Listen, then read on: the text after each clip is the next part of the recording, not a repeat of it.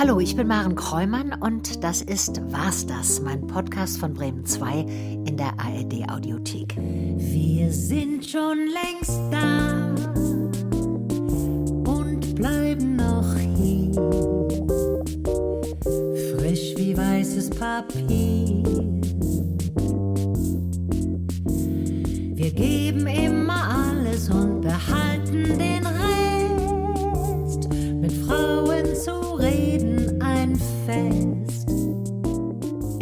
Podcast breche ich ein Tabu. Ich spreche mit Frauen über 50 übers Alter und übers Altern. Über das, was war und das, was noch kommt. Denn auch wenn Frauen ab 50 unsichtbarer werden, von den Bildschirmen und aus dem Rampenlicht verschwinden, bin ich davon überzeugt, das war es noch nicht. In dieser Folge besucht mich Christiane Arp. Sie galt lange als mächtigste Frau der deutschen Modewelt, denn sie war Chefredakteurin der deutschen Vogue, 17 Jahre lang. Und obwohl sie nach außen so sicher wirkte, Anzüge trug, die wie ein Panzer für sie waren, sah es in ihrem Inneren anders aus. Ich war immer ein ängstlicher Mensch. Mhm. Also ähm, ich hätte ich mir das gewünscht, dass das nicht so ist, ja, aber ich war immer ein ängstlicher Mensch. Und diese Angst, ähm, die wurde, wurde größer und ah. hat immer mehr quasi Raum in meinem Leben eingenommen. Wir sprechen in dieser Folge natürlich über Kleidung und wie sie uns Frauen Selbstbewusstsein schenken kann. Und darüber, wie Christiane Arp gelassen altert. Und natürlich sehe ich Veränderungen, die mit dem Alter kommen, aber irgendwie sehe ich mich alterslos. Mag ich jede Falte sehen? Nee. Aber Einzelne vielleicht? Ja. Lachfältchen? Ja, ja, ja. Das ist nicht, also ich habe nie etwas machen lassen und ich ja. kann mir das auch nicht für mich vorstellen. Das ist gut, das bin ich. Habe ich heute das Gefühl, wie ja viele sagen, alles richtig gemacht? Nee, habe ich nicht. Ich habe so viel falsch gemacht. Ähm, aber das bin jetzt ich. Das ist 61 Jahre gelebtes Leben Christiane Arp. Viel Spaß mit dieser Folge war's das und Christiane Arp. Liebe Christiane Arp, ich freue mich weg, dass Sie hier sind. Dankeschön. Dass es geklappt hat mit uns. Ich freue mich auch sehr, Frau Kreumann, dass ich hier sein kann jetzt nach all den Monaten, weil es war ja ein etwas längerer ja, Weg. Aber war, umso schöner, dass ich jetzt ja, hier sitze bei genau. Ihnen auf dem Sofa. Ich ja. finde ja die Vorfreude dann, äh, das Positive am langen Warten ist ja, dass die Vorfreude länger ist. Ja, das stimmt, aber es macht mich auch ein bisschen aufgeregt, da muss ich sagen, weil ähm, ja, Sie haben mir, äh, als wir uns begrüßt haben, gesagt, dass Sie Zeit hatten, sich vorzubereiten. ja, sitze ich hier mit ein bisschen, nicht bisschen aufgeregt. aufgeregt nee, aber Sie, aber sind, Sie haben das ja alles gelebt, Sie wissen es ja alles. Also sowieso. Sie können ja gar nichts falsch machen. Ja. Sie machen stimmt, einen Menschen glücklich. Sie fragen die, mich nach meinem auch. Leben und ich erzähle Ihnen von meinem Leben. Genau. genau. Vor genau. zwei Jahren haben Sie diesen Posten als Chefredakteurin aufgegeben, der Vogue. Bestimmt die Mode immer noch Ihren Alltag? Ja, ich habe hab die Mode ja nie nur als Kleidungsstück gesehen, sondern viel mehr. Und ähm, diese Entscheidung vor zwei Jahren, ähm, die war ein Weg. Das ist, wenn man das Privileg hat, das so lange zu machen wie ich. Ich durfte 19 Jahre mit Beide, ja. der Vogue arbeiten, bei der Vogue arbeiten. Ähm, und irgendwann weiß man, dass diese Visitenkarte eine geliehene ist und dass man sie zurückgibt. Und 60 war so ein, ich hatte das schon auch so ein bisschen verbunden mit diesem Geburtstag, der dann im letzten Jahr. Also war. Sie wurden dann kurz nachdem Sie genau genau die Burg verlassen Aber natürlich 60. hatte auch die Pandemie, ähm, ich wurde krank zwischendrin, das alles hatte ja. etwas damit zu tun und auch ähm, das, was ich mache, Zeitschrift, das ganze Zeitschriftenwesen äh, verändert sich so kolossal, hat sich so kolossal verändert, ähm, dass das alles dann irgendwann dieses Bild in meinem Kopf hat entstehen lassen, ist nicht jetzt eigentlich ein guter, guter Moment. Aber die Mode gab es schon vor der Vogue. Und ähm, ich habe dann zwar immer gesagt, ich habe genug im Kleiderschrank, ich muss überhaupt nichts mehr kaufen. Das stimmt nicht. ich werde immer noch gefunden von, von schönen Dingen. Ähm, aber ich, ich glaube, das ist, dass das auch das ist, was ich wollte.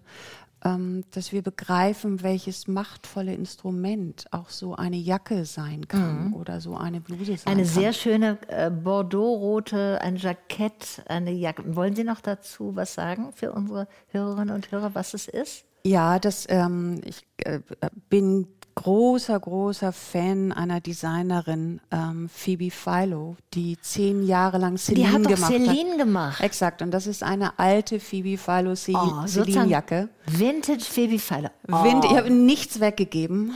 Von, aus, von den äh, Sachen. Und ich, weil ich glaube, dass, äh, dass äh, diese Frau verstanden hat, was uns schützt und schmückt. Und jedenfalls war das für mich so das, wo ich gesagt habe, ja. Das ist meine Kollektion. Ist denn, also so eine Jacke jetzt, also ein Jackett ist es ja, ist es für Sie, zeigen Sie sich darin oder verstecken Sie sich darin auch ein bisschen? Beides. Ähm, und das wahrscheinlich mein Leben lang. Ähm, über die Jahrzehnte, muss ich ja sagen, in der Mode, ähm, habe ich wahrscheinlich ähm, irgendwann immer mutiger zu einer Farbe gegriffen, weil äh, es ist ja eine Entscheidung, ziehe ich ein schwarzes Jackett an oder ziehe ich ein rotes Jackett ja. an? Ähm, ziehe ich das rote Kleid an oder ziehe ich das schwarze Kleid an? Das eine heißt ein bisschen mehr abtauchen, das andere heißt da sein. Ich glaube, dass ich über die Jahre diese, ähm, diese für den Moment Sicherheit mhm. hatte zu sagen, nein, und da will ich jetzt sein. Und da will ich auch gesehen werden. Und jetzt verstecke ich mich natürlich immer ein bisschen dahinter, dass ich ja diese Visitenkarte nicht mehr habe, dass ich ja nur noch Christiane A. bin. Ja. Und ähm, manchmal mhm. ist das, glaube ich, so etwas, was ich auch ein bisschen wie ein, eine neu gewonnene Freiheit empfinde. Frau Arp, Sie haben vielen Frauen geholfen, über einen sehr langen Zeitraum das zu finden, die Kleidung zu finden, in der sie gesehen werden wollen. Ist ja eine Aufgabe von, von Ihnen gewesen, auch, auch als, als Vogue. Das ist ja so eine Orientierungshilfe. Wann sind Sie zum ersten Mal gesehen worden und von wem? Ich finde, das ist eine unglaublich schwierige Frage. Ich habe mich A ja nie als schön empfunden. Ähm, und auf der anderen Seite, Sie müssen sich vorstellen, ich bin 1961 in Norddeutschland in einem kleinen Dorf geboren, 500 Einwohner. Ich bin da zur Volksschule gegangen und dann mit der fünften Klasse auf das Gymnasium, das 20 Kilometer entfernt war. Ich bin auf einem Bauernhof groß geworden, als älteste Tochter. Mhm. Und es gab nie eine Unterscheidung zwischen mir und meinem zwei Jahre jüngeren Bruder. Was eigentlich noch ein bisschen so verankert war zu dem Zeitpunkt. Das war wahrscheinlich üblich. Ort. Das war üblich. Und, ähm, und mein Vater und meine Mutter haben immer gesagt, das, was wir euch mitgeben können, ist eine gute Schulausbildung. Haben nie hinterfragt, was ich machen wollte sondern haben mich immer unterstützt. Und da waren sicher Sachen dabei, die sie nicht verstanden haben. Und ich glaube, dass das schon mit meinem Kleinsein anfing, mit sichtbar. Meine Mutter mag Mode. Meine Mutter ja. hat viel ähm, selber gemacht. Ja. Ähm, Sie haben mal gesagt, sie ist die schönste, schickste Frau gewesen, die Sie kannten. Ach, das dieses eine Bild in diesem lilanen Samtkleid, großartig. Das war ein Schwarz-Weiß-Bild, aber ich kenne ja, das Kleid, ja. weil meine Mama das aufbewahrt hatte. Ich weiß gar nicht, ob sie es noch hatte, ja. Und das war, ähm, so wollte ich aussehen. Und dann habe ich ihre Kleider angezogen und ja. ähm, das durfte ich auch. Und ich ähm, habe ähm, schnell meine eigenen Kollektionen für meine Barbie-Puppe äh, entworfen und sie hat, hat mich dabei unterstützt. Also ich glaube, dass ich, dass ich als Kind gesehen wurde ja. und dass, dass meine Eltern gesehen haben, das ist das, was sie glücklich macht, also soll sie das machen. Meine Schwester zum Beispiel erzählt, ähm, dass sie immer gedacht hat, meine Schwester ist die Schönste. weil ich selbstgemachte Sachen anhatte, die sonst niemand anhatte. Das weiß ich gar nicht mehr so. Also und Sie waren ja die Ältere. Die Jüngere findet, glaube ich, immer genau. die Ältere natürlich ja, ja, genau. toll. Und wie, aber wie ungewöhnlich Ihre Mutter, Sie sagen, Sie sind auf dem Bauernhof aufgewachsen. Man assoziiert ja nicht als erstes Mode mit Bauernhof. Mhm. Wie toll. Also Ihre Mutter hatte ja offensichtlich einen Begriff von Mode, der mhm. weit über die eigentliche Modebranche hinausging, sondern es gehörte für Sie zum Leben. Absolut. Und das haben Absolut. Sie übernommen. Das ist ja vielleicht ganz wichtig gewesen für das, was Sie dann später ja, auch es, haben. dass sich Schmücken eine Stärke sein kann. Also man hat mir nie gesagt, das darfst du nicht. Ja. Sondern wenn ich ein gelbes Kleid wollte, als ich klein war, dann bekam ich das gelbe Kleid. Oder ich weiß, ein das muss Anfang der 70er Jahre gewesen, einen orangefarbenen Strickanzug. Oh, ja. Oh, ja. Ja, ja. Wie toll. Und, und das alles, obwohl Sie ja eine norddeutsche Person sind. Denn Norddeutschland ist protestantisch geprägt. Und ich glaube, diese gewisse Skepsis gegenüber Bildern und Sinnlichkeit verbinde ich ja zumindest häufig mit so einer ganz alten protestantischen äh, Lustfeindlichkeit auch. Und es ist ja erstaunlich, dass in diesem wirklich sehr protestantischen Norddeutschland das dann möglich war. Ich will Ihnen eine kleine Geschichte erzählen von, es ist, äh, weckt in mir ganz viel ähm, äh, Reaktion, was Sie erzählen. Ich bin ja in Tübingen aufgewachsen. Tübingen war protestantisch. Etwa zehn Kilometer weiter war Rottenburg, das war katholisch, ein, ein Bischofssitz. So, dazwischen lief eine Grenze. Es gab Mädchen, kleine Mädchen, also ich rede von Volksschulzeit, die in Tübingen aus Rottenburg waren und diese aus dem katholischen Bereich. Und die, diese Mädchen hatten Ohrlöcher und hatten kleine Dinge in den Ohren. Und wir fanden das, wir Tübinger kleinen Mädchen fanden das etwas befremdlich. Ich, ich habe, glaube ich, so formuliert, ich finde die kitschig. Und das war aber das Katholische. Das Katholische schmückte sich. Und ich finde so irre, dass ich als kleines Kind bereits solche Werturteile wahrscheinlich von den Eltern oder von der Umgebung gekriegt habe, dass dieses, diese Ohrstecker was, ähm, was seltsam Kitschiges waren und dass das mit dem Katholizismus zusammenhängt. Das ist, ich bin da ganz bei Ihnen und ich finde das auch, das bestätigt mich gerade so, weil ich immer ähm, äh, es gibt ja oft die Frage, warum können wir in Deutschland nicht Mode, warum können wir nicht Geschmack? Ja. Das ist falsch. Aber ich glaube, Deutschland teilt sich immer noch in das katholische und das protestantisch geprägte. Ja. Und bei den einen ist eben das Güldene der schnöde Schein und bei dem anderen ist es Gold. Und warum sollte man das nicht zeigen? Also an diese Prägung glaube ich auch. Ja. Ähm, ich glaube, das kam dann bei mir erst später, weil ich ja in einen Bereich ging, der für mich so weit weg war. Ich habe davon geträumt, dass ich habe irgendwann Anfang der 80er Jahre die Japaner, also die japanischen ja. Modedesigner für mich entdeckt. Und ich wollte so aussehen. Ja. Ich wollte ganz schwarz gekleidet sein. Und ähm, ich wollte diese Exzentrik. Aber habe ich mich das getraut? Nein, weil damit ging ich ja in einen Bereich, so da in meinem kleinen Zuhause, in diesem Ort in, in Niedersachsen, das fühlte sich nicht an wie fremd da, weil ich da wahrscheinlich in meiner kleinen Welt war. Aber da rausgehen und dann genau das praktizieren, das habe ich mich nicht getraut. Ich glaube, da ging es durch das Schwarze, ich habe immer schwarz getragen, ja. eher um das Abtauchen in einer Menge. Ja, ja, ja, das ist sozusagen verschwinden. Weil es nicht mein Terrain war. Das ja. war nicht, äh, und ich hatte nicht das Selbstbewusstsein, das zu tun. Ähm, und bin dann meinen Weg gegangen und habe mich ja immer wieder auch ähm, enttarnt gesehen als Hochstaplerin oder dass das passieren könnte. Hochstaplerin, ich, warum? Ja, weil ich immer gedacht habe, ich weiß doch gar nichts.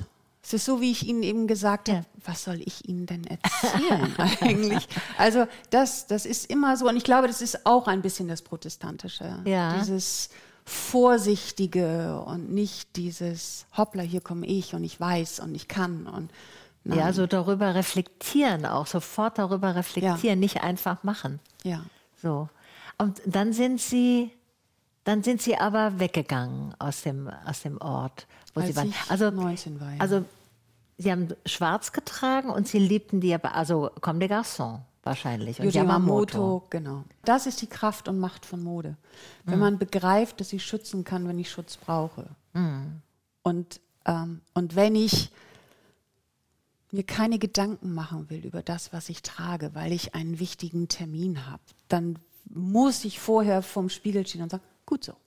Und so gehe ich da jetzt rein. Und wenn ich, ähm, ich, hab, ich weiß, ich bin ähm, über 1,70 groß, lang, muss ich sagen, und habe aber dann bewusst manchmal ganz hohe Schuhe angezogen, weil ich Ja. einfach dieses Gefühl wollte von, Ihr Ich- könnt mir nicht. Äh, exakt, Ja. genau. Und ähm, wenn man das weiß, dann ist es dieses mächtige, Ja. mächtige Instrument. Das heißt, Sie hatten die schwierige Pubertätszeit natürlich in den 70ern, wenn Sie Jahrgang Mhm. 61 sind. Das war ja dann kurz nach 68 und es begannen die Rollenbilder sich so ein bisschen aufzulösen. Mhm. Hat, äh, haben Sie das in der Mode damals als Teenager gespürt? Haben Sie das gemacht? Das weiß ich wirklich nicht so genau. Ich glaube, ich hätte mir gewünscht, dass ich das so alles quasi erleben und leben kann. Aber wirklich gelebt habe ich, hab ich das nicht. Ich glaube, meine Mutter hat immer gesagt, ich bin als Erwachsene auf die Welt gekommen.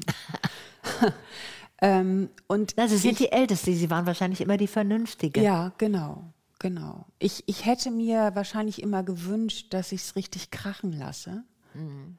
Aber getraut habe ich mich nie. Mhm. Aber Sie haben ge irgendwo erzählt von Schlaghosen und dicken Sohlen. Und Ja. das war ja die dicken Sohlen. Mit der Mode ging es. Ekras Merde sagte, ja genau. Genau. Ja. Über die Mode konnte ich das. Ja, da sollte ich mir, glaube ich, ich weiß gar nicht, was ich mir für Schuhe kaufen sollte und kam mit diesen, die waren gelb-weiß und hatten, glaube ich, ein 12 Zentimeter hohes Korkplateau. Oh, 12 Zentimeter, nicht War schlecht. hoch, ja. ja, ja. Ich hatte, Ja. ich hatte hellblaue Stoffplateauschuhe von Pensato. Die hatten, glaube ich, auch so. Das sind auch, aber da war der Absatz auch noch und der, das Plateau unter der anderen Sohle war so zwei Zentimeter. Aber zwölf, Sie waren schon mutig. Sie waren, Sie wussten schon, wenn was ich Sie es wollten. heute, wenn ich es heute so denke, ja, ich habe mich, glaube ich, nur nicht mutig gefühlt. Ja, wahrscheinlich. Ja, toll, dass Sie Mode einmal, also was Sie beschreiben von den hohen Schuhen, die Sie anziehen, obwohl sie so groß sind, das ist ja, was andere Leute mit einem Doktortitel machen. So, also ich beeindrucke dich jetzt mal. Ich, du kannst mir nicht, ich behaupte jetzt mal, ich bin sehr stark. Und da hilft manchen, hilft eben so ein Status, so ein Beruf oder so ein Titel und ihnen hat, sie haben eben die Mode dafür Ja. eingesetzt. Ist ja sehr, sehr kreativ auch, dass äh, Ja, sich das Selbstbewusstsein dadurch zu holen. Ja, und wahrscheinlich auch das erst immer als Schutz zu begreifen. Bei einem Interview, das Sie geführt haben in Ihrer Chefredaktion, haben Sie gesagt, ich sitze hier, weil ich gut stricken kann. Das ist natürlich die Basis von allem. Sie hatten eine Tante, die Handarbeitslehrerin war und hatten die Mutter, die nähte und äh, ihnen da ein Vorbild war. Das ist, ähm, das ist natürlich ein toller Satz. Aber es kommt noch was dazu. Sie wollten irgendwann Philosophie studieren, zum Ja. Beispiel. Sie hatten schon auch darüber hinaus ziemlich konkrete Interessen. Ich, hab, ähm, ich bin in ähm, Verstade, Hemmoor, aufs Gymnasium gegangen und hatte da einen Lehrer, der Gemeinschaftskunde unterrichtet hat, so hieß es damals ja noch. Und ähm, der hat Politik auch von der philosophischen Seite betrachtet. Und das fand ich unglaublich spannend. Und ich habe gemerkt, dass das etwas ist. Ähm, ich glaube, viele Jahre später habe ich dann eher gedacht, Soziologie wäre das Richtige gewesen. Ähm, aber, ähm, und ich habe dann allerdings, als ich in Hamburg ankam, auch das erste Mal gedacht, dass ich dafür zu klein bin. Noch, dass ich zu wenig weiß, Um Philosophie zu um studieren. Philosophie zu. Äh, denkt man natürlich immer, vor allem Mädchen denken das. Ja, Äh, wahrscheinlich. Die große Philosophie. Genau, Hier. das Übermächtige Platon und, und- alles, Hegel genau. und ich, kleines Wesen, kann das doch nicht. Und das ist dann da- wahrscheinlich der Grund gewesen. Ähm, so wieder in meiner Bubble da am Gymnasium habe ich mich wohlgefühlt damit. Ähm, so wohl, dass ich gedacht habe, ach, das, das könnte mich wirklich interessieren. Tut es heute auch noch. mhm. ähm, aber die Soziologie viel mehr. Mhm. Die hat ähm, ja mit Mode auch wirklich genau. sehr viel zu tun. Genau. Roland Barthes hat ja ganz viel genau. über Mode auch geschrieben. Ja, also. das ist immer, Mode ist der Spiegel der Gesellschaft, in der sie dann auch entsteht. Wann wurde Ihnen das so richtig klar, also so richtig auch beruflich klar, dass Sie sich, dass Mode etwas Politisches ist? Ähm, ich glaube, wir haben das schon immer gerade auch Anfang, Mitte der 70er Jahre, dann Ende der 70er Ja. Jahre und dann die 80er Jahre, die ja dann für mich auch, da war ich dann schon in Hamburg, habe schon bei der Strickzeitschrift, bei ich, der ich viele Jahre gearbeitet habe, für die ich viele Jahre gearbeitet habe, da war ich dann schon und dann kamen diese Schultern. Ja, ich erinnere mich. Ich bin zwölf Jahre älter als ich, aber ich erinnere mich Ja. sehr gut an diese wahnsinnigen Schulterpolster in den 80ern. Und das war ja Jahre später, haben wir dann alle gesagt, warum nehmen wir denn dieses Instrument von Männern, um zu sagen, wir können das auch? Wie falsch eigentlich gedacht. Damals gelebt fühlte sich das aber richtig an. So zu sein Ja. und diese breiten Schultern zu haben und zu sagen, und ich bin Frau und das ist toll und äh, ja, und ich kann das und ich will das.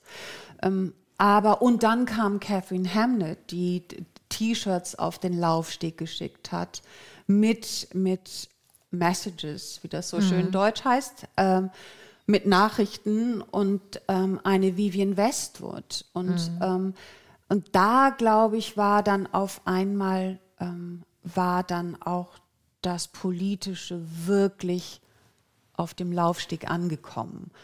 Davor, es gibt heute noch Designer, die sagen, nein, das ist nicht, meine Mode ist nicht politisch. Ähm, ich glaube mittlerweile, alles, was da rausgeht, ist eine politische Nachricht. Ja. Jedenfalls eine gesellschaftspolitische eine Nachricht. gesellschaftliche, auf, Genau. hat eine gesellschaftliche Funktion. Also ich erinnere mich an diese Zeit mit den Schulterpolstern. Das war, wo ich dann anfing mit Fernsehen gegen Ende der 80er und es kamen die ersten Talkshow-Auftritte. Und es ist immer die Frage, was ziehst du an? Wo fühlst du dich geschützt? Und bei Talkshows war das besonders schwer, weil da saßen nur Männer. Damals haben nur Männer moderiert und es war, als ob du in den Krieg ziehst, weil das wurde, das war einfach schwer, etwas zu sagen, was nur von dir kam, weil sonst haben nur Männer geredet. Und da war diese, diese Schulterpolster-Jacketts waren dann wie eine Uniform für Ja. viele von uns. Genau. Bestimmt zehn Jahre lang hatte man nur im Fernsehen, hatten alle die Moderatorin, wenige gab es überhaupt. Wenige Frauen in der Moderation, äh, Moderationsrolle, aber auch die Gäste immer penetrant sozusagen dieses Schulter, Schulterpolsterjackett, weil es, weil es uns ge, geschützt hat, weil es uns eine, wie nur so eine Rüstung Ja. war das.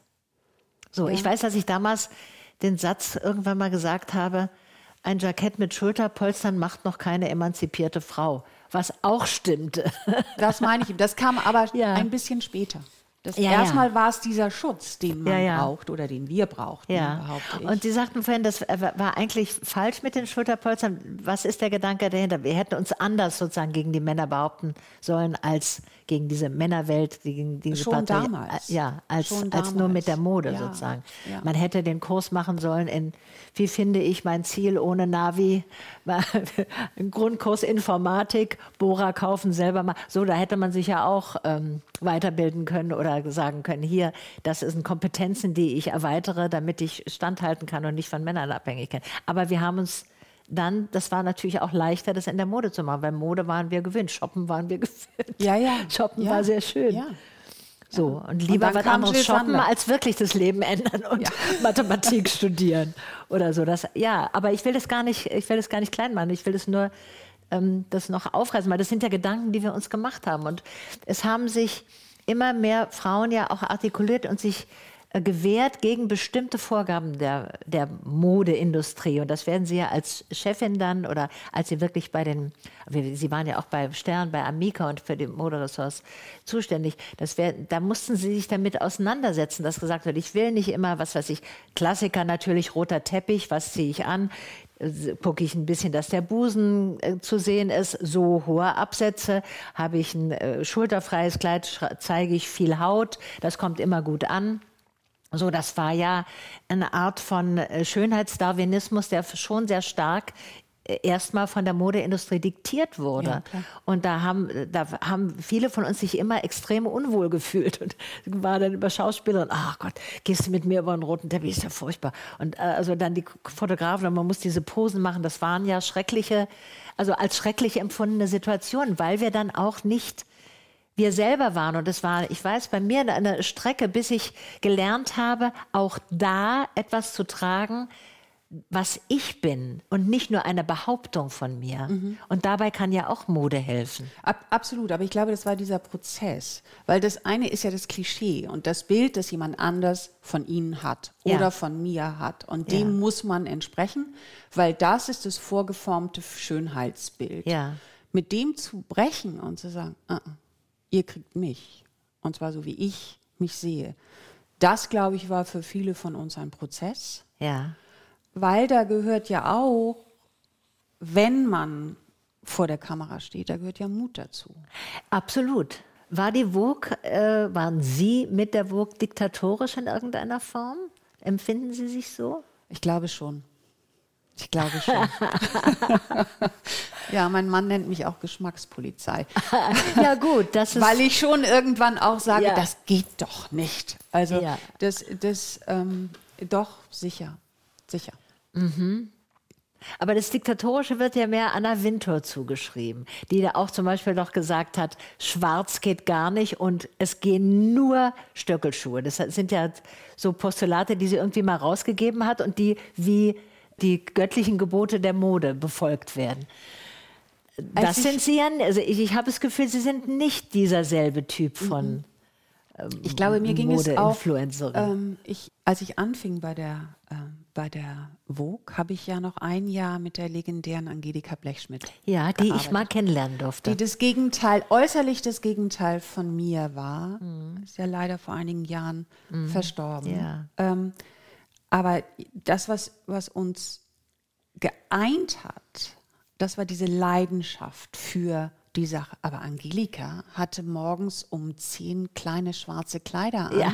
Chiffonkleider von Alberta Ferretti und hatte Manolos an, die so hoch waren. Ich erinnere mich an dieses, ja, äh, und das, mal, das war, ja. so durch und durch. Und meine einzige Antwort konnte doch nur sein, flache Schuhe und Männeranzüge. Und ja. so bin ich ein Jahr lang bei der Vogue aufgetreten. Also ich ja. hatte diese flachen Schuhe an. Ja. Und ähm, und hatte immer irgendwie eine Form eines Anzuges an. Ja.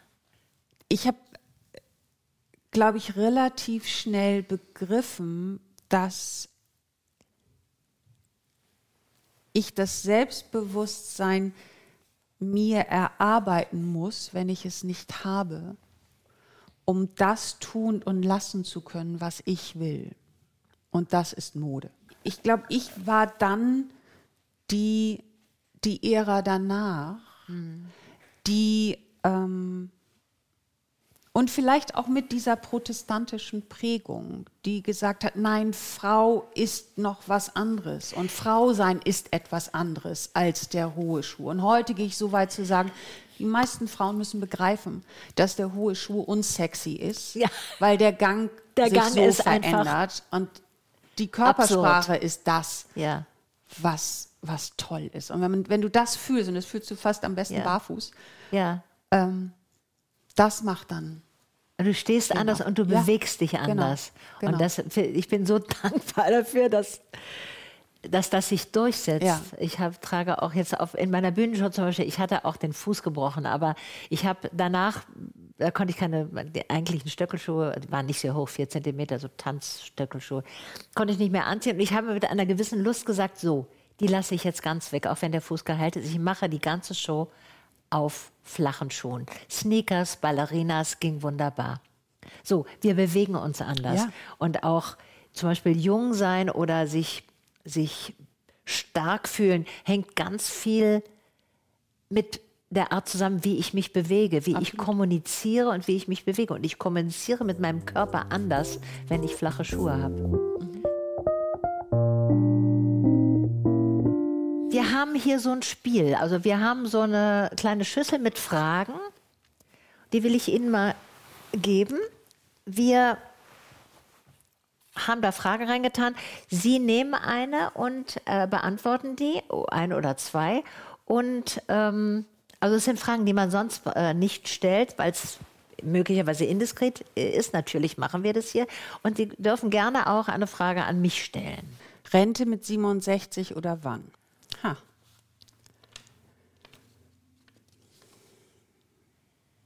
Ich glaube, ich habe schon was dagegen, dass das an einer Zahl hängt. Mhm.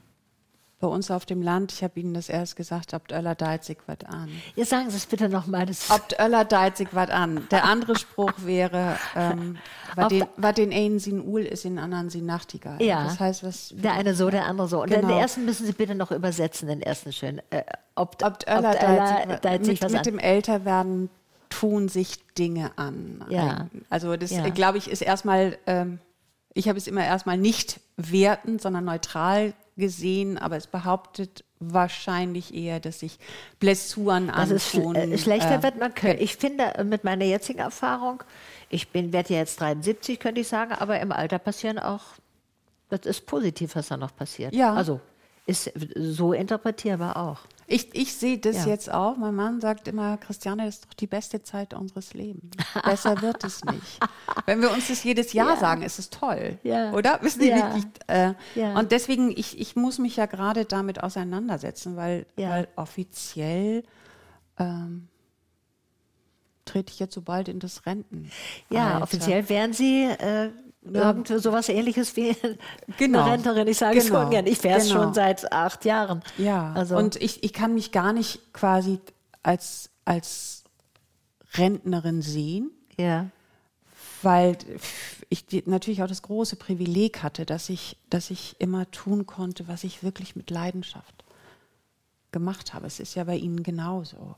Hat das dann eine zeitliche Begrenzung, nee. so eine Zahl? Das ist bei künstlerischen einem, Berufen natürlich einem, auch anders. Aber für andere ist es natürlich Schutz und dann ja. ist ja 67 wahrscheinlich schon zu spät. Ja, wenn jemand mit 14, 15 anfängt exakt, äh, exakt. zu arbeiten, Körperlich ist das arbeiten, schon sehr, dann das ist, ist doch was anderes. Ja. Also deswegen ja.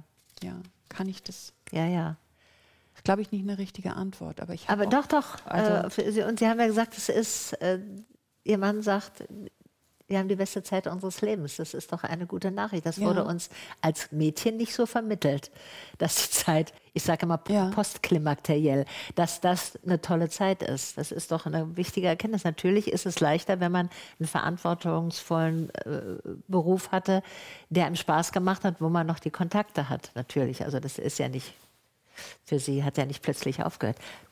Ziehen Sie doch noch mal. Los, wollte ich schon sagen, eine Los. Frage.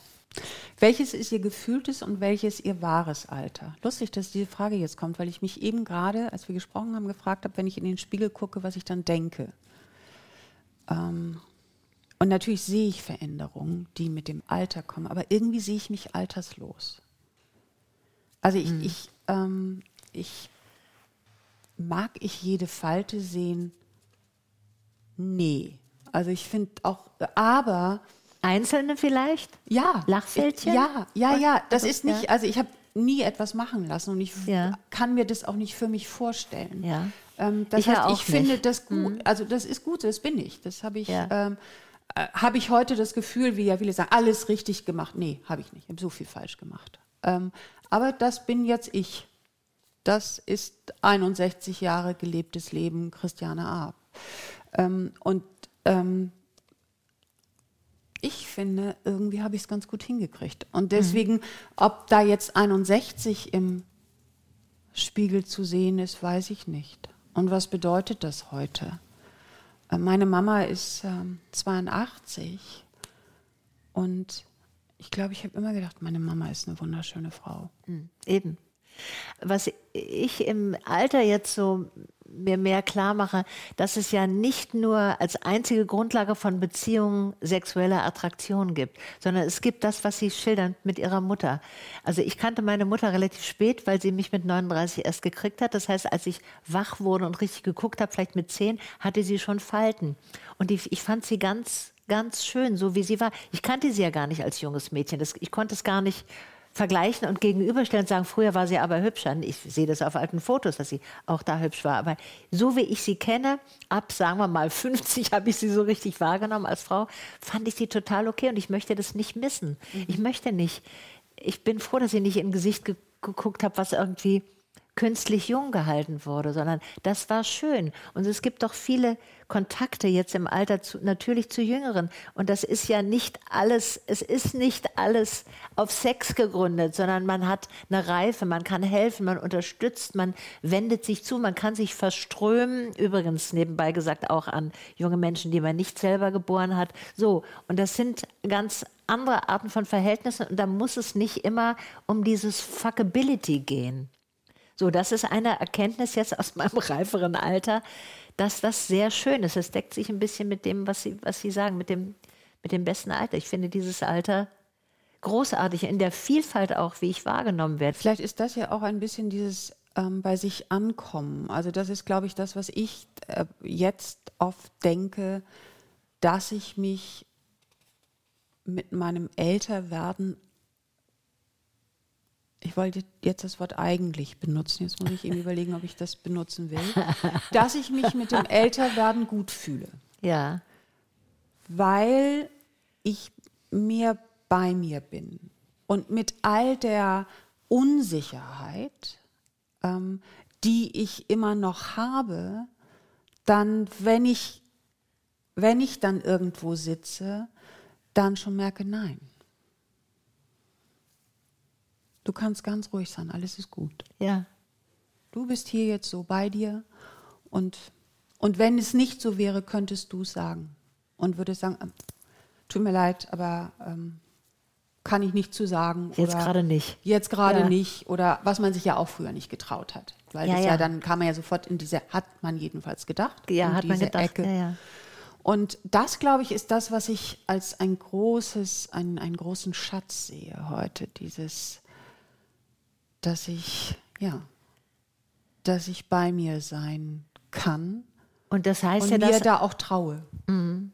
Also, eine Sicherheit, eine Stärke, eine Souveränität und eine Abwesenheit von Druck. Ja. Schildern Sie ja. Ja. Mhm. Ja, ja, es ist ja auch dieser gesellschaftliche Druck, den ich würde gerne sagen vermeintlichen, ja. weil es ist ja geht ja Manchmal auch immer denken um wir es nur. Mhm genau. Es ist, äh, aber ähm, und da, da, wie gesagt, und da komme ich dann wieder zu dem, was mich mein Leben lang ja immer beschäftigt hat, ist, wie viel kann ich mir selbst davon geben? Natürlich durch Bildung, diese Wissbegierigkeit, die Neugier immer mhm. behalten ich glaube auch nie den Kontakt zu, zu jüngeren Menschen, genauso wie zu älteren Menschen verlieren. Hm. Ich habe das große Privileg, dass meine Eltern äh, noch dass da ihre sind. Eltern noch da sind, ja, wie toll. Ähm, und über, über den Job, aber auch viele junge Menschen ähm, habe ihren Beruf starten sehen und konnte begleiten. Wie, war glaub, die, wie waren Sie in der Zusammenarbeit mit den jungen Menschen? Sie müssen, Sie waren doch so lange, wirklich, das ist ja für diesen Job auch wahnsinnig lang gewesen, die 17 Jahre. Haben Sie nicht manchmal gedacht, Leute, ich weiß es doch besser? Jetzt, oder, oder haben Sie, oder? ähm, ich, also natürlich habe ich das manchmal gedacht. Ja. Das wäre falsch, wenn ich das sage. Und manchmal habe ich aber auch gedacht, jetzt hör besser zu. Mhm. Also ich glaube, es war schon immer dieses Abwägen.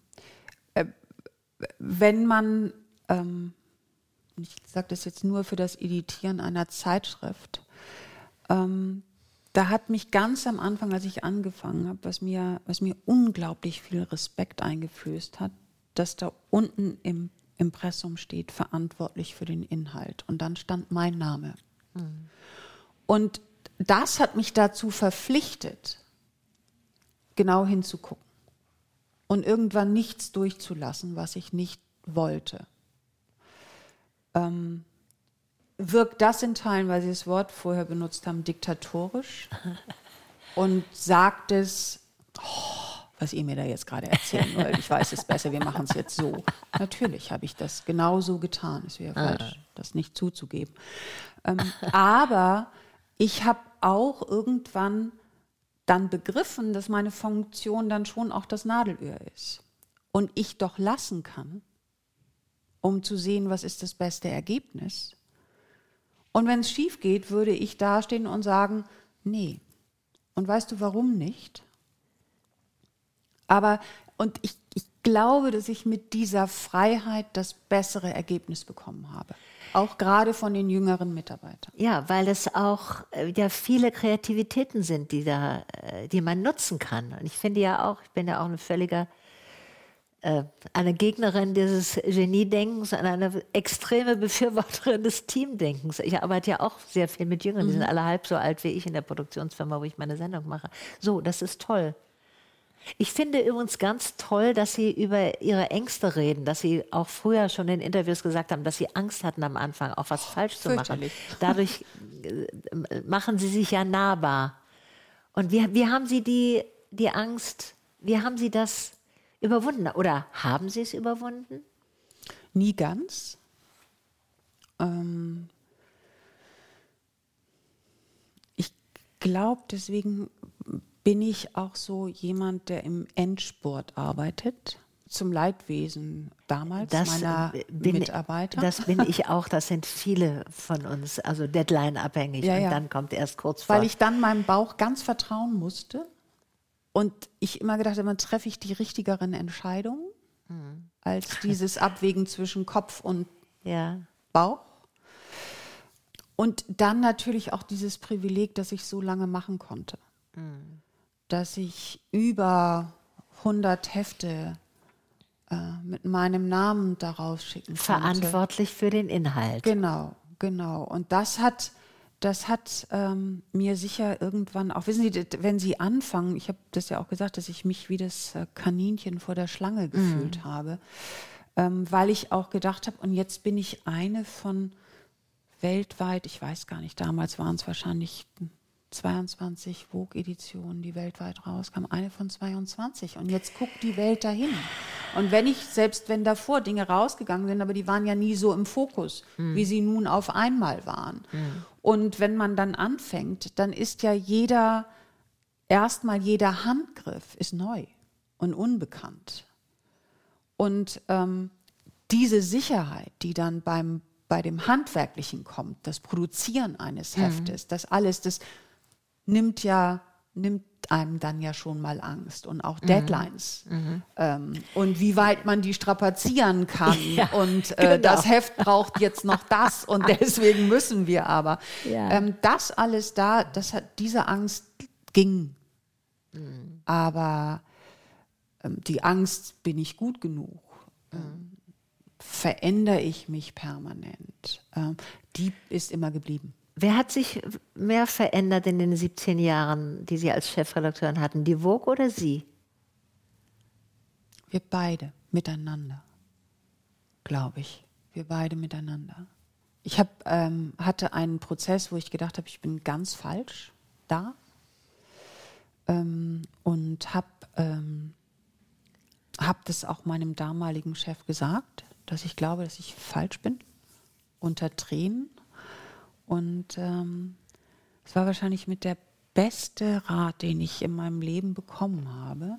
Dieser Mann hat dann gesagt, ich muss darüber nachdenken, weil ich gesagt, such dir jemand anderes. Ja.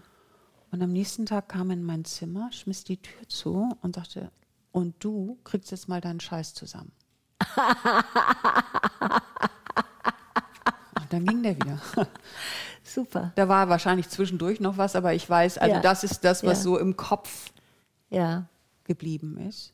Mhm. Und dann habe ich gedacht, Christian, jetzt krieg mal deinen Scheiß zusammen. Aha. Und dann habe ich äh, mehrere Monate nichts angeguckt, weil ich bin immer noch dieser großen Angelika Blechschmidt gefolgt. Ja. Hatte zwar für mich in den Gesprächen immer, ähm, immer für mich in Anspruch genommen, aber ich darf meine Vogue machen, aber habe es am Anfang gar nicht getan weil ich dann doch tief in diese große Angst davor hatte. Das, was, was Angelika gemacht hat, war ja, mhm. es hatte ja den Stempel. Ja. Sie kann's. Ja, ja. Ich hatte den Stempel noch nicht. Und deswegen glaube ich, habe ich das, bin ich so in dieser, in diesem Kokon geblieben. Und dann habe ich mich in einen richtigen Kokon begeben und habe gesagt, ich gucke jetzt nichts mehr an. Ja. Und dann mache ich. Und von da an, die Norddeutsche traut sich jetzt nicht mal zu sagen, haben, haben wir gute Hefte gemacht. Aber ich glaube, von da an haben wir gute, gute Hefte Hm. gemacht, ja. Und so sind wir miteinander älter geworden, die Ja. Woke und ich. Ja, sehr. Das ist toll. Tolle Geschichte. Wenn Sie jetzt so gucken, was in, den, in der Zwischenzeit passiert ist in der Mode. Also ich, zum Beispiel, es gibt in den USA jetzt diese, also andere, äh, einfach andere Einflüsse, gesellschaftliche Eindrücke, Diversität. Es gibt diese tolle, schwarze, übergewichtige Sängerin Lizzo, die auf Netflix eine eigene Castingshow hat, also die wirklich für die übergewichtigen Frauen ganz, ganz viel tut. Und das ist im Übrigen auch ein Industriezweig. Wie konnte das eigentlich passieren, dass wir diese große Klientengruppe, dass die wir sage ich, aber dass die Mode die eigentlich so lange übersehen hat, die sind doch da, die wollen doch sich zeigen und toll aussehen. Wieso war das immer so ein Tabu, dass nur die Größe 34 oder noch kleiner zählte? Ja, ich, das ist, ähm, we- wenn, wenn Sie das heute so sagen, dann muss ich sagen, ja, wie konnten wir nur? Also ich habe ja so gefragt. Ne? Also das, äh, natürlich, natürlich. Und es gab dann sicher immer, immer schon auch die Diskussion darüber.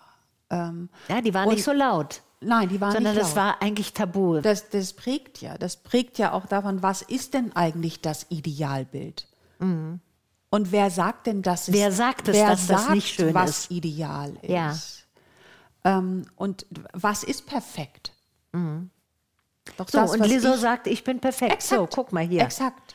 So, Exakt. das ist natürlich ganz toll. Aber dazu musste es erst diese Bewegung geben, diese, was wir jetzt, sagen wir mal, unter Diversity zusammenfassen oder sagen Body Shaming oder so, dass, dass man wirklich eine, äh, einen neuen Blick wirft auf die nicht von der Mode bis hier bis jetzt beachteten Größen. Ja, und da ist, da sind sicher auch die, die ähm, ist sicher Social Media auch genau das Tool, Ja. dass das eine, ein Gewicht bekommt, eine Natürlich, Stimme ja. bekommt und daraus geht in die Welt und viele Millionen, Millionen Menschen erreicht und damit auch mit diesen ganzen Vorurteilen ähm, aufräumen kann, anzufangen.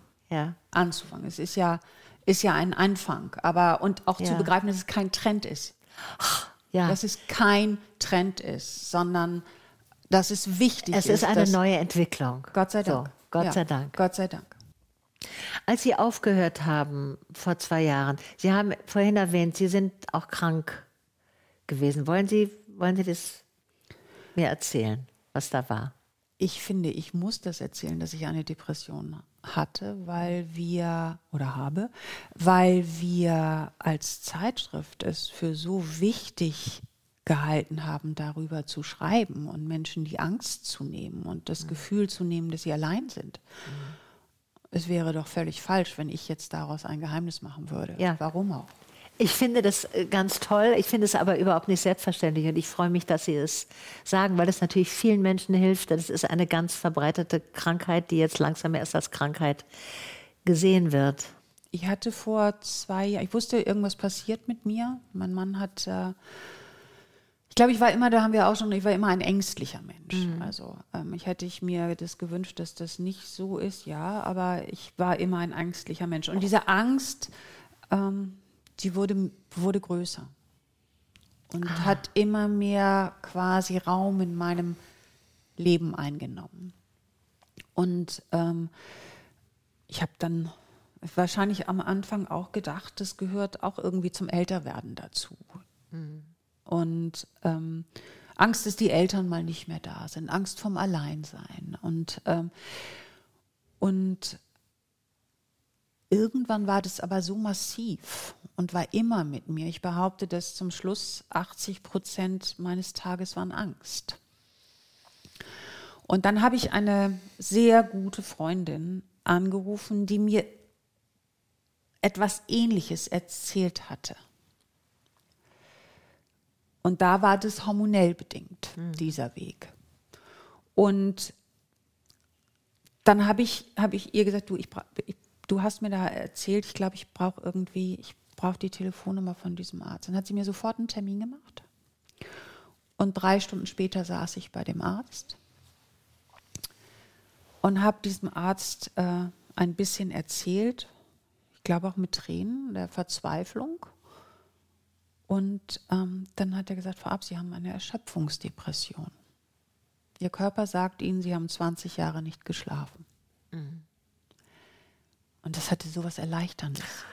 Es hatte so was Befreiendes, weil ich auf einmal gedacht habe, das ist nicht alles eingebildet. Es passierte was mit mir, da ist was. Mhm. Und, ähm, und er hat mich dann äh, quasi, hat dann sofort gesagt, okay, ähm, wir, wir, Sie müssen jetzt die Entscheidung treffen von 100 auf 0.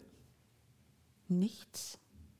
Sie müssen einen Weg finden, mhm. ähm, wie, sie, wie Sie Ihren Job ruhen lassen können und ähm, dann hat er mir natürlich auch eine Therapie empfohlen. Und ähm, wir alle wissen, lesen, wie schwer es ist, einen Therapieplatz zu bekommen. Mhm. Ähm, und da war wieder meine herzensgute Freundin, die bei jemandem gewesen war und ähm, die dann gesagt, du, ich brauchte das am Ende gar nicht, aber ich habe mich irgendwie da aufgehoben gefühlt. Mhm. Und dann habe ich sehr schnell mit, ähm, mit dieser Therapeutin ähm, telefoniert. Und ähm, das war dann das, was, was mir wirklich den. Sie hatte da nicht sofort einen Platz, hat dann aber mich gebeten, ob ich einmal kommen kann. Und ähm, dann habe ich ähm, ein bisschen erzählt und dann hat sie gesagt, Frau, ich habe keinen Platz. Mhm. Aber vielleicht ergibt sich was. Ähm, und dann rufe ich sie sofort an. Und dann rief sie kurze Zeit danach an und hat gesagt, ich habe Zeit für Sie. Und das war quasi dann auch der, der Weg, ähm, wirklich zu erkennen, dass ich was verändern muss. Mhm. Ich hatte so ein wunderbares, großartiges Team um meinen Stellvertreter, der mit dem ich telefoniert habe und dem ich das erzählt habe und der ja auch schon mitbekommen hatte, dass sich Dinge mhm. verändert haben. Und, ähm, und dann hat mein Team mich getragen. Wie toll. Ja, großartig großartig. großartig. Das wir hätten, hätten die nicht gemacht, wenn sie eine Diktatorin gewesen wären vorher. Vielleicht. Glaube ich. Vielleicht. Und das, wie gesagt, das ist, ich mache immer noch eine Therapie. Ich, ähm, ich ähm, habe auch schon der Therapeutin gesagt, dass sie sich damit abfinden muss, dass, ähm, dass sie mich mein Leben lang jetzt begleiten muss, weil es mir gut tut. Ähm, und ähm, ja, ich war dann erst, als es mir wunderbar wieder ging und dann der Arzt sagte, äh, du weißt schon, es kann wiederkommen. Mhm. Da war ich total sauer. Warum macht, sagt er mir das jetzt? Mir geht es doch jetzt gerade gut. Ja. Und dann habe ich aber begriffen, dass es natürlich Schutz ist, weil ja, es kommt dann mal einen Tag wieder. Aber ich habe dann heute gelernt, quasi dahin zu denken, mich damit auseinanderzusetzen und mir Erklärungen zu geben und zu wissen, ja, ich schaffe es schon, da rauszukommen. Mhm.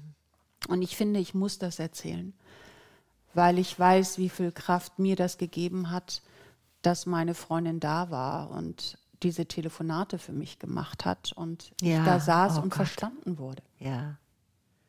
Das Dass nicht gesagt ja. wurde, reiß dich mal zusammen. Genau. So in der Richtung. Genau. Ich finde es ganz toll, dass Sie das erzählen. Das ist bei so einer äh, perfektionsaffinen Frau, wie Sie sind. Äh, ja, das, das ist ja dann auch deswegen langsam zu begreifen, wer beurteilt denn, was perfekt ist. Ja. Aber ich natürlich immer auch das Gefühl hatte, ich muss das sein. Und vielleicht habe ich auch immer gedacht, ich bin viel stärker, als ich wirklich bin. Und bin immer noch diesen einen Schritt, schaffe ich auch noch. Ja, ja, ja. Und ich habe ja dann übermorgen Tag Zeit. Ja, über, in drei Wochen habe ich ja meinen freien Tag. Genau, genau. Ja, Sie haben es ja geschildert, auch in anderen Interviews, dass Sie eigentlich nie, nie, nie frei waren von der Vogue, auch wenn Sie Wochenende hatten. Also, dass Sie nicht wirklich abgeschaltet haben, sondern sie waren 17 Jahre lang immer in dieser Funktion. Sie waren die Vogue. Auf so. gut Deutsch gesagt, for the good and for the bad. Ja, also ja, weil das ja auch teilweise war das auch großartig, wenn ich gejoggt bin und habe eine Scheune gesehen, um mal bei dem Bild zu bleiben. Ja. Und es war hellgrün und die Tür war in einem grau-blau. Super Farbkombination. ja, Wissen Sie, das, das reduziert sich dann ja auch auf, auf so kleine alltägliche Dinge. Ähm, Und das, das ist ja auch das Großartige an diesem, an, an diesem Beruf. Und der hat ja nicht aufgehört, nur weil ich nicht mehr Chefredakteurin ja. bin. Es ist ja ihr Leben. Genau. Es ist ja irgendwie ein großer Teil schon. Genau, meines Alltags auch. Ja, da kommt man dann, kann man dann auch schlecht, das ist die Folge davon, kann man schlecht einfach sagen, jetzt ist aus. Ist ja nicht 9 to 5, um 5 genau. ist alles aus. Genau. Nee. Genau. Ich möchte Sie fragen, haben Sie einen Tipp für eine Frau, die Sie sichtbar machen möchten? Fällt Ihnen eine Frau ein, die mehr gesehen werden sollte? Ach, ich glaube, es gibt äh, mehrere Frauen. Es gibt aber nicht nur Frauen, sondern es gibt jüngere Menschen. Das stimmt. Ähm, und ich habe ja ähm, schon ähm, äh, in meiner aktiven Zeit bei der Vogue ähm, ein Format kreiert, eine Plattform, also mit der Kraft der Marke Vogue eine Bühne geschaffen, die jungen Talenten in und aus Deutschland diese Bühne zur Verfügung stellt, damit sie sichtbar sind. Ähm, dass, dass, dass die Idee, der Traum sichtbar wird, den diese Menschen haben, weil ich mich nie, ähm, nie damit abfinden wollte und will, dass es diese Menschen nicht in Deutschland gibt. Wir haben ja. eine große Zahl von unglaublich talentierten Menschen, die, ähm, die von hier kommen, die äh, dies als ihre neue Heimat sehen, ähm, die das Potenzial haben, wirklich groß zu werden. Ja. Was denn auch immer groß heute bedeutet, weil mhm. auch das verändert sich ja. Muss immer jemand antreten, um eine Weltmarke zu kreieren? Mhm. Oder macht es mich froh, mein kleines Geschäft irgendwo zu haben und meine feste Klientel zu haben und ähm, Menschen zu sehen, die glücklich mit einer Tasche mit meinem Design aus der Tür gehen. Also ähm, das ist ja eine Frage der, der, der, Definition. Aber da sind, da sind junge Frauen dabei, genau wie, wie junge Männer.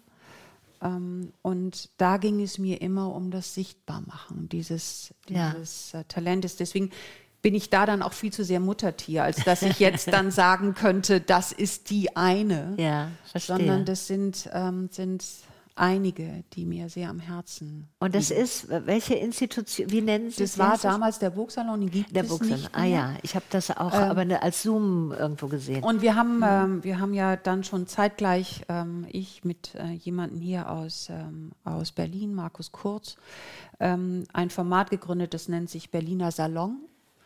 Und der Berliner Salon ähm, ist im Prinzip ähm, die Bühne, die wir bieten. Und ich ähm, nutze nach wie vor da meine Kontakte und vielleicht auch die Dinge, die ich dann mal richtig gemacht habe, um, um das genauso weiterzumachen und zu sagen und ja, super, mit meiner Kontakt Kenntnis genau ähm, will ich genau diesen jungen Menschen weiterhelfen. Super, was ich vorhin sagte, man hat, es wird einem zugestanden und Ihnen natürlich mit dieser Vergangenheit bei der VOG erst recht. Sie haben die Kompetenz und Sie nutzen sie. Das finde ich ganz toll. Also einfach alles gegen diese dumme Zeile, Deutschland kann keine Mode. Ja. Ne? Muss man was. Abs absolut, Deutschland was. kann Mode. Ja. Wir müssen nur auch dran glauben. Ja. Es ist leider diese, diese alte Mehr, ähm, dass äh, Menschen sich ähm, quasi erst profilieren müssen, woanders, um hier anerkannt zu sein. Und das stellen wir leider immer noch fest, ja. Ist auch ja. der Glaube. Und ich glaube, mhm. unser, und da sind wir dann wieder bei, bei auch unseren Zugang, ob der ähm, katholisch-protestantisch geprägt ist, ja. der Blick auf das Schöne und das Schöne überhaupt zuzulassen. Und ich glaube, das können wir ähm, das habe ich auch schon mal gesagt. Ich, ich weiß nicht, ob wir gut Schönheit können. Und damit meine ich nicht nur das Schmückende, sondern nein, überhaupt, überhaupt. Ja, auch das einfach das Genießen. Ja, von, genau von etwas, was Lassen schön ist. Können und mhm. all das. Ich, ich, mir, ich denke immer, dass es eine Parallele gibt. Also in, ich komme ja aus dem darstellenden Bereich und da gibt es ja in Deutschland auch eine starke Verachtung gegenüber dem, was Unterhaltung ist, gegenüber der sogenannten Ernsten. Also wenn jemand mit schlechter Laune auf die Bühne kommt, hatte Tiefe. Das ist sowieso schon mal klar. Wenn jemand gut gelaunt kommt oder für Heiterkeit sorgt, dann ist es oberflächlich. Also das sitzt ja ganz, ganz tief ja. bei uns auch drin. Das ist vergleichbar. Das, Das ist ist- absolut mm. vergleichbar. Sich mit der schnöden Oberfläche zu Genau, beschäftigen, ist oberflächlich. Ist oberflächlich. Genau. Wer sich damit befasst, ist oberflächlich. Nur Ja, ja. das lassen wir Das am lassen- dichtesten an uns ran. ja.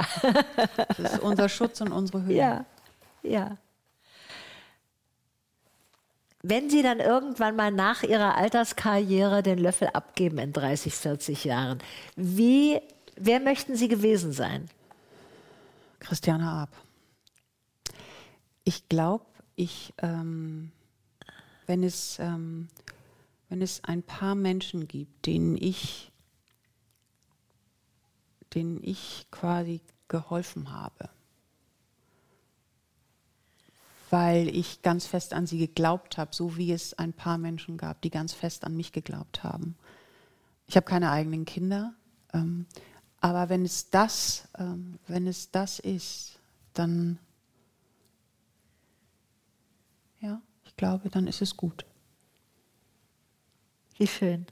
Christiane Arp, ich danke Ihnen für dieses wunderbare Gespräch. Sehr gerne, es hat mir sehr viel Spaß gemacht. Vielen Dank. Das war War's das mit Christiane Arp. Wenn euch die Folge gefallen hat, abonniert den Podcast und sagt euren FreundInnen weiter, dass es ihn gibt. Am Donnerstag kommt die nächste Folge raus in der ARD Audiothek und auf bremen2.de. Sagt mir gern, wie euch der Podcast gefällt, über Instagram oder per Mail an bremen2.radiobremen.de. Vielleicht habt ihr Vorschläge, welche Frau ich unbedingt mal in diesen Podcast einladen sollte. Was das ist eine Bremen 2 Produktion. Redaktion für diese Folge hatten Tinja Würfel und Anja Robert. Den Ton macht Christian Fischer. Die Musik kommt von Susanne Betancourt. Und ein Danke geht an Stefanie Görz. Ich habe noch einen persönlichen Podcast-Tipp für euch, Wohnung 17. Das ist der Podcast von Moderatorin Bettina Böttinger. In dem lädt sie queere Menschen zu sich ein und spricht mit ihnen über das schöne und schwere Leben, den Alltag, Diskriminierung, aber auch über Träume und ganz unterschiedliche Lebensentwürfe. Auch ich war schon zu Gast, beziehungsweise Bettina war ausnahmsweise bei mir hier zu Besuch in meiner Wohnung in Berlin-Charlottenburg. Und übrigens ist genau da auch die Idee entstanden, dass ich die Gespräche für Was das hier bei mir auf dem Sofa führen möchte, weil das mit Bettina auch einfach eine ganz entspannte Atmosphäre war. Wohnung 17 gibt es unter anderem in der ARD Audiothek.